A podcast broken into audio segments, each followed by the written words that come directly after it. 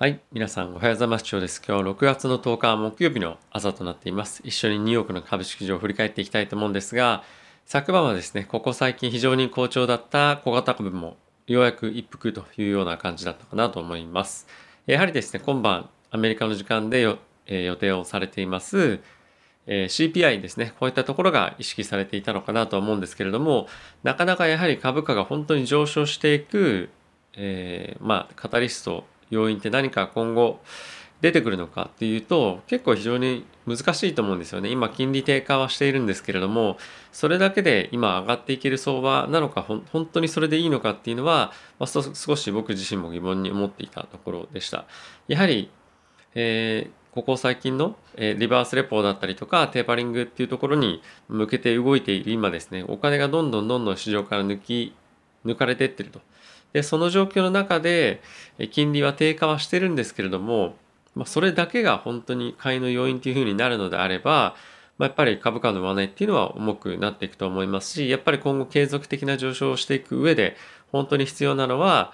えー、まあ、雇用の回復もそうですし、まあ、あとは決算、まあ、こういったところの経済のファンダメンタル株式市場のファンダメンタルっていうところが回復していかないとなかなかもう一段高値を狙うっていうのは少し難しいんではないかなと個人的にも思っています。なので、やはり、ま、常々申し上げてはいるんですけれども、ま、ものすごく積極的に今、株式市場に対して買いを入れていくというよりも、まあ、安くなった銘柄を拾っていくですとか、まあ、とはですね、やはりこの金融緩和の方向性だったりとか、まあ、そういったところをしっかり、まあ、と雇用ですね、このあたりをしっかり見極めながら、えー、やっぱりお金を入れていかないと、まあ、ちょっと一旦調整局面がこの辺りで、えー、来そうかなっていうのはなんとなくはありますかね。はい。あとはですね、えー、セクター別に見てみると、まあ、ヘルスケアが非常に昨日は強かったんですけれども、それ以外に関しては、まあレンジというかあまり大きな動きがなかったのかなと思っています。まあ、昨日は GAFAM が比較的、まあ、堅調に推移はしていたものの他の銘柄がですね、えー、引きにかけて大きく、まあ、下落していたのも見られましたし、あまり昨日は勢いがなかったですね。昨日商いも非常に少なかったですし、まあ、材料としても乏しかったかなと思うので、まあ、やはりこういったあの日がですね、一旦、まあ来たのはここ最近小型株非常に堅調だった中で、まあ良かったのかなと思います。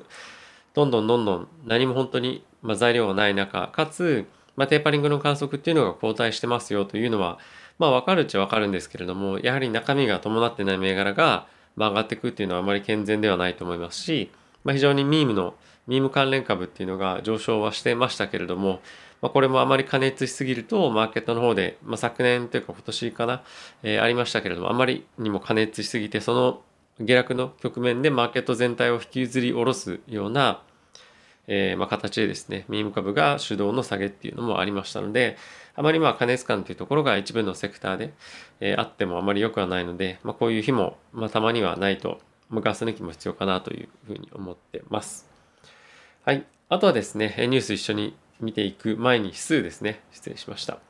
はい。えー、昨日はダウはマイナスの0.44%、S&P はマイナスの0.18%、ナスダックはマイナスの0.09%、ラッセル2000に関してはマイナスの0.71%となっています。えー、金利なんですけれども、米国の10年債はですね、1.49と1.5%を割り切る水準となっていました。まあ、昨日特に材料ない中で、えー、5ベース0.05%米国の方では、えー、金利が下がっていたんですよね。やっぱりここ最近の金利の、まあ、下落と昨日の株式の下落っていうのは、まあ、ちょっとなんかちぐはぐな感じもしますけれどもやはりリスクに対して少し警戒感っていうのは、まあ、出てきてはいるのかなと株式市場ですねのは感じてます。まあ、これだけ大きな金利の下落に対して株式市場が、まあ、非常にあの、まあ、不安な不安を覚えるような動きっていうのはなかなかあるもんではないというか、ここ最近のトレンドではないと思うんですけれども、まあ、これが今後、まあ、どういうふうになっていくかっていうのは、まあ、とりあえず今晩の CPI を見てっていう感じではあるんですが、やはりもう金利が継続的にここから下がっていくだけで株式が上がっていくっていうのは難しい局面にはやっぱ来てると思いますので、本格的に何かもう一段、この金利下落もしくは定位、定位安定っていうところ以外に大きなカタリストは何か欲しいなっていうのはちょっとありますかね。はい。ニュース一緒に見ていきたいと思うんですが、え、昨晩はですね、アメリカのインフラ計画ですね、民主党共和党で、今なかなか合意が得られない中ですね、ついに民主党に関しては、え、増税を伴わない方向での、え、協議の検討っていうのを進めていくような、まあ、雰囲気をですね、出していました。やはりこういったところに関して、え、増税伴わないっていうふうなことが、まあ、あるようであれば、まあ、インフラ計画の全体の規模っていうのが、まあ、縮小縮小される可能性も、まあ、大いにあるということでアメリカ経済への、まあ、そのブーストがですねなかなかかからないんじゃないかもしくはまあ一部の業種にまあ限定されるだけなので、まあ、波及効果っていうのが小さいんではないかというような、まあ、見方っていうのができるかなと思ってます。はいまあ、増税に関しては共和党がですねもう一切譲歩しないっていうような姿勢も出しているのでこの辺りは民主党としては非常に、まあ交渉がやりづらいようなところになってるんではないかなと思ってます。はい。あとはですね、アメリカの方で、えコロナのワクチンに対して、ま新興国にですね、え5億回分今年と来年合わせて提供するということを発表をしていました。やはりアメリカとしてもですね、世界的に経済が回復してこない限りは、アメリカ株、アメリカ経済のさらなるブーストっていうのはなかなか難しいというところと、あとはですね、アメリカとしては、このワクチンを使って今後政治的なまあ優位性っていうのを保ちたいっていうのもあると思うんですよね。なので一定程度アメリカ国内でワクチンの接種っていうのが目処が立った後にはこのような形で海外に対してどんどんどんどん、まあ、今回提供するのがファイザー、バイオンテックのものなんですけれども、まあ、こういったワクチンも提供していくと。で、来年に関しても同じような状況が続くと思ってまして、えー、やっぱりですね、このコロナに関しては定期的に接種をしないといけないということで、このような、まあ、強力なワクチン、しっかりとした安全性が保たれているワクチンを持っているアメリカっていうのは、まあ、今後数年間ですね、特に、え低所得だったりとか新興国に対して、ま、非常に優位な形で、え政治進められるんではないかなと思ってます。やはりこういったところを狙った中国、ロシアがあまりしっかりとしたワクチン作れなかったということもあって、このような傾向っていうのはさらに強まるんじゃないかなと思っています。はい。あとはですね、バイデン大統領なんですけれども、トランプ大統領、トランプ前大統領が、まあ、TikTok ですとかそういった中国系のですね、えー、通信というか、なんていうんですか、SNS のアプリを、まあ、使用禁止に、えー、するということをやってましたけれども、それを一時、えー、撤回するというようなことを発表していました。ただし、今後も継続的な調査っていうのは行っていくということで、全面的にバイデン大統領が、まあ、こういった SNS 関連のアプリに対して、まあ、OK ですよっていうよりも、まあ、彼としては調査をしっかりやって裏を取って何かあれば、まあ、そ対処するということで、まあ、バイデン大統領らしいなという形ですかね。まあ、少しでも何かしら若干譲歩するようなところも見せながら中国に対してはかなり厳しくえー、まあ、政治的に対応していくという姿勢が、まあ、こういったところから見られるかなと思ってます。はい、あとはですね、バイデン大統領引き続きなんですが、G7 のサミット、イギリスで行われますけれども、これに向けて、えー、出発ということで、え今回はですね、バイデン大統領はその G7 に参加するっていうこともそうなんですけれども、やはり直接各国の首脳とですね、話をして、え対中国に対してどういうような制裁というか対応していくかっていうところに関して非常にま綿密に話をするっていうのが一番大きな目的なんではないかなと思ってます。やはりですね、えー、中国でのこのコロナワクチンの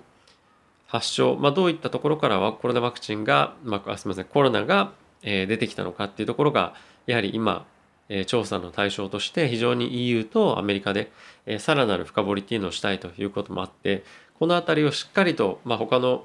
人がいないようなところとか、まあ、あとはしっかりと対面で話すことによってより関係構築と、まあ、そういったところへの姿勢の強調っていうのをですね取っていくというのが、まあ、今回は大きな目的なんではないかなと思ってます。やはりですね一時期までは、まあ、EU もですね中国に対してはなかなかそんなに強い態度っていうのを見せてなかったんですけれども、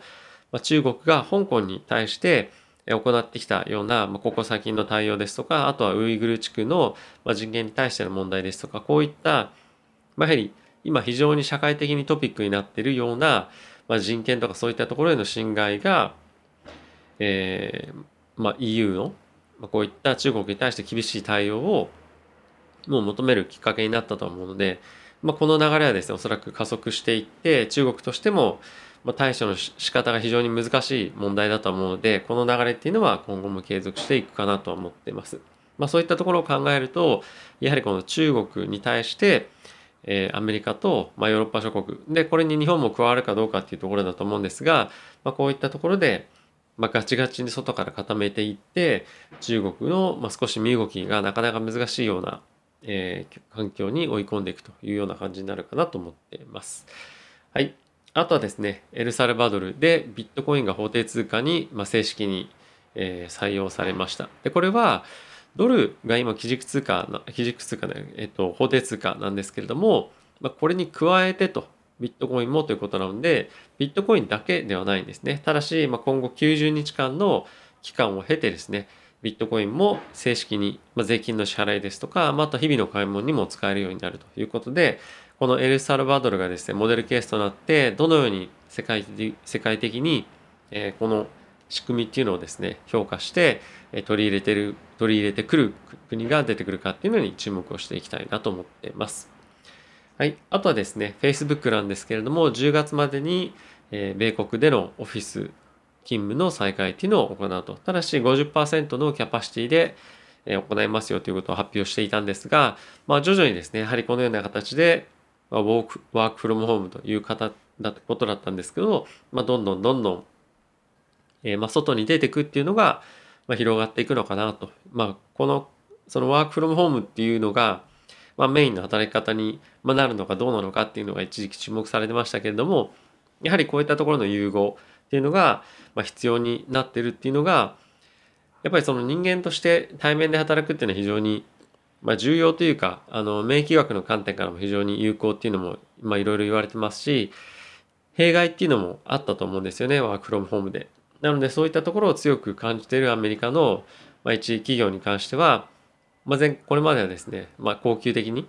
えー、ワークフロムホーム家から働けますよどっからでも OK ですよって言っていたのが、まあ、徐々に徐々に、まあ、オフィスに来なさいというような姿勢に、まあ、半分ぐらいはやっぱなっていくのかなと感じています。まあ、やはりその辺を強制するとですね非常に人の確保っていうのが難しくなるので、まあ、半々ぐらいでとりあえず一旦進めていって、まあ、弊害がさらにあるようであれば、まあ、その辺の方針っていうのは転換していく可能性はありますがただしやっぱりこの新しい働き方に対してどうやったらうまくいくのかっていう方向性の思考の方が、まあ、今は勝ってるんじゃないかなと思ってます。まあ、今後ですねこういったところが、まあ、どのように影響があるかっていうのは、まあ、個人的にも非常に興味があって注目をしていきたいなと思ってます。はい。えー、とりあえず今晩の CPI とまあ、あとは来週のですね、FOMC、こういったところでどういった発言が見られるかというのが、まあ、今後注目ですね、今月に関しては。あとはやはり来月の、まだ少し先ですけども、F えー、雇用統計、まあ、このあたりの数字に対しての、まあ、憶測、観測っていうところのコメントが今後は非常にマーケットを動かす動かす要因にもなると思いますし、まあ、あとは金利、かなり下がってきていて、ここから継続する、継続してまだ下がっていくのか、もしくは定位安定するのか、反発するのかどうかっていうところは注目ですかね。やっぱりこの辺りの金利の上昇っていうところの動き、まあ、もしくは低下していくのかもしれませんが、まあ、株価に対して大きく、ま、インパクトを与えることは間違いないので、まあ、非常に重要になっていくんですけれども、まあ、今日みたいに、えー、金利低下で株株式も、まあ、低下、まあ、もしくは調整というような局面も、まあ、継続していく可能性も十分にあると思うので、まあ、少しマーケットの需給も見ながらあの判断していかないといけないんですかね。まあ、昨日はちょっとやっぱり CPI, CPI のこともあって株式低下していたと思うんですけども、まあ、引き続き、えー、金利の低下イコール株式の上昇っていうような、流れにはなると思うので、え、株式がどこまでいけるかっていうのは金利次第かなという感じですかね。はい。ということで、え今日も非常に天気いいですけれども、まあ、株式市場はちょっと今晩荒れる可能性はあるので、えー、日中はですね少し休みながら夜に控えてくださいということで え今日も一日良い日をお過ごしください。ではまた次回の動画でお会いしましょう。さよなら。